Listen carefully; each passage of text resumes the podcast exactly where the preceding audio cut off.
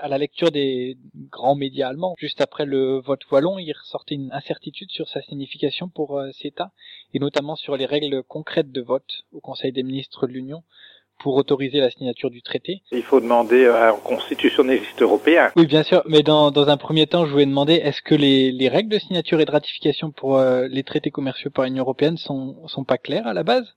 Et je ne sais pas, ça, ça de nouveau, moi je suis pas juriste, je suis pas la bonne personne à qui poser la question. Hein. Bah, vous êtes quand même parlementaire euh, européen. Parlementaire donc... européen, mais pas juriste. Et je ne suis pas parlementaire wallon, mais de toute façon la question n'est pas là. La question est de savoir comment le Conseil fonctionne. Et là, il faudrait demander à un juriste européen. Moi, je suis ingénieur. Je peux vous dire euh, juste que si euh, la région wallonne ne donne pas mandat au gouvernement fédéral belge euh, de marquer son assentiment au traité, le gouvernement belge ne peut pas le faire et puis c'est tout. Maintenant, pour autant que je sache, la signature des traités se fait à l'unanimité. Ben, l'unanimité, c'est 28 et s'il y a un des 28 ne donne pas, ben, ça ne marche pas. quoi. Quelles sont concrètement les, les conséquences du vote wallon pour l'accord CETA d'après vous, en tant que député européen euh, de Belgique à l'origine? Est-ce que euh, vous voyez là-dedans un, vraiment un, un coup d'arrêt euh, absolument ben, clair oui. Potentiellement oui, puisque les objections sont des objections fondamentales. Donc, si l'objection wallonne n'est pas levée, la Belgique signera pas. Si la Belgique ne signe pas, ben, euh, le traité est bloqué, c'est tout. Concrètement, je connais des dizaines de dossiers qui sont bloqués comme ça depuis des années. L'harmonisation fiscale européenne, elle est soumise à la règle de l'unanimité. Comme par hasard, on peut pas avancer. Personne n'a l'air de s'en émouvoir beaucoup. Je constate qu'on s'émeut de ce genre de choses quand ce sont les intérêts des multinationales qui sont en cause. Par contre, quand c'est les intérêts des citoyens à défendre, à savoir le fait que, par exemple, les multinationales payent l'impôt, alors euh, on a beaucoup moins d'énergie ou du côté politique beaucoup moins d'indignation à dire comment c'est possible qu'on bloque ça. Euh. C'est un coup d'arrêt peut-être à une initiative qui ne bénéficie qu'aux multinationales. Je ne suis pas de ceux qui pensent que ce qui est bon pour les multinationales est bon pour la société. Il n'y a pas de raison qu'on fasse en permanence leur volonté. Hein. Maintenant, il est question de négociations internes à la Belgique en vue de surmonter cette, euh, cette opposition. Après ce vote, répondre aux objections du Parlement wallon n'appartient pas à la Belgique. C'est pas la Belgique qui a les manettes. En fait, si vous voulez vraiment répondre aux objections du Parlement wallon, vous devez rouvrir le traité. Est-ce que ça, c'est pas au niveau de la Belgique que ça se passe, c'est au niveau de l'Union européenne. Est-ce que vous voyez le Parlement et le gouvernement wallon vraiment comme tellement radicalement opposés à, à CETA ou disons tellement décidés qu'ils exigeraient vraiment cette réouverture des négociations ou est-ce qu'ils attendent seulement quelques garanties? Jusque maintenant, mais des garanties, le problème c'est que si vous voulez donner des garanties, il faut qu'elles soient juridiquement solides. Si vous voulez qu'elles soient juridiquement solides, il faut les mettre dans le traité. C'est bien ça le problème. J'ai dire, Zigmar Gabriel a été faire le malin en essayant d'abord de négocier de son côté, ce qui est quand même un peu bizarre pour euh, quelqu'un qui après tout n'est jamais que vice-chancelier d'un des 28 États euh, de, l'Union. Il n'est pas mandaté par l'Union pour aller négocier avec les Canadiens.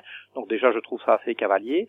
Deuxième chose, euh, en fait, qu'est-ce qu'il a fait? C'est négocier un chiffon de papier qui n'a absolument aucune valeur juridique pour faire plaisir à l'Assemblée générale du SPD. Donc qu'est-ce que vous voulez?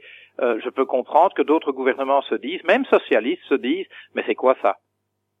C'est quoi ce chiffon de papier? C'est quoi? Si ça n'a aucune valeur, euh, arrêtons de faire semblant d'y croire. Le problème, c'est que chez les socialistes, une majorité veut faire semblant de croire que ce que Gabriel est allé faire semblant de négocier avec les Canadiens a euh, la moindre valeur juridique. Et il se fait que même dans la famille socialiste, il y a des gens qui disent euh, que ceci est, est, du bullshit et que donc on est en train de raconter n'importe quoi. Cette déclaration a été ajoutée après coup au, au, traité CETA, les négociations du, du traité étant terminées. Elle n'a aucune valeur. Elle n'a vraiment aucune valeur juridique? C'était quelque chose qui n'était pas tout à fait clair effectivement par moment selon les Mais non, il voudrait vous faire croire, il voudrait vous faire croire que ça a une valeur juridique évidemment. Il faut qu'on puisse entretenir l'illusion que euh, ça a une valeur juridique, mais moi, moi c'est très simple. Si on me dit que ça a une valeur juridique, donc le mettre dans le traité, ça ne poser aucun problème. Curieusement, c'est un problème.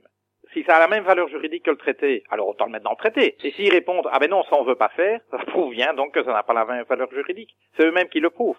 Est-ce que le, le, le, manque de ratification par un seul État euh, ferait euh, basculer tous États ou est-ce que ça ferait seulement que le traité resterait euh, valide seulement pour toutes les dispositions qui dépendent seulement de la compétence européenne? Bah, D'abord, le problème, c'est qu'il faut passer par l'étape de la signature. Et il sait que là, il y a un verrou, puisque à la signature, il faut que tout le monde soit d'accord.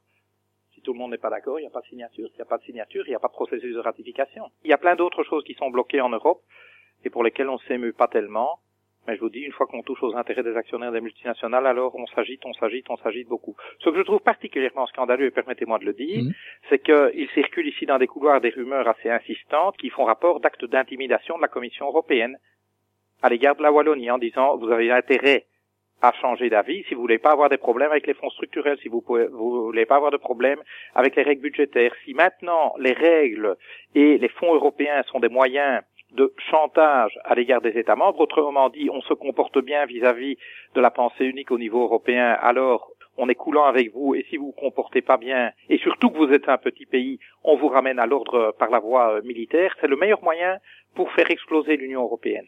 Mm. Donc s'il y en a qui prennent aujourd'hui la responsabilité de se comporter d'une manière telle qu'ils donnent raison à des Orban, à des Kaczynski et consorts, que finalement l'Europe se comporte à l'égard en particulier de ses États membres à la manière dont l'Union soviétique se comportait à l'égard de ses États satellites, je pense que l'Europe aura du plomb dans l'aile. Et donc je conseillerais à tous les décideurs européens de faire bien attention à la manière dont ils vont traiter l'opposition légitime d'un Parlement légitime, d'une région, d'un État légitime de l'Union européenne. C'est tout ce que je dis. Vous avez évoqué aussi l'opposition euh, croissante dans certaines parties aussi de, des, des sociodémocrates. Est-ce que vous pensez euh, Non, ça je ne vois. Non, non, là, n'allez pas trop fort. La plupart des sociodémocrates ne demandent qu'une chose, c'est que ce traité soit approuvé aujourd'hui. Si vous êtes social-démocrate, vous êtes d'abord pro-big business. Il y a quelques sociodémocrates qui résistent encore à ça, mais ils sont une ultra minorité. Hein. D'accord, c'est-à-dire que si cet accord venait à être soumis à la ratification du Parlement européen, il y aurait quand même oh, encore une majorité. Je pense qu'il y a une majorité euh, écrasante du Parlement européen aujourd'hui qui voterait ça. Mais vous savez, ça fait bien longtemps que euh, les socialistes ne sont plus socialistes, donc ça, ça ne serait pas vraiment une, euh, une grande révélation.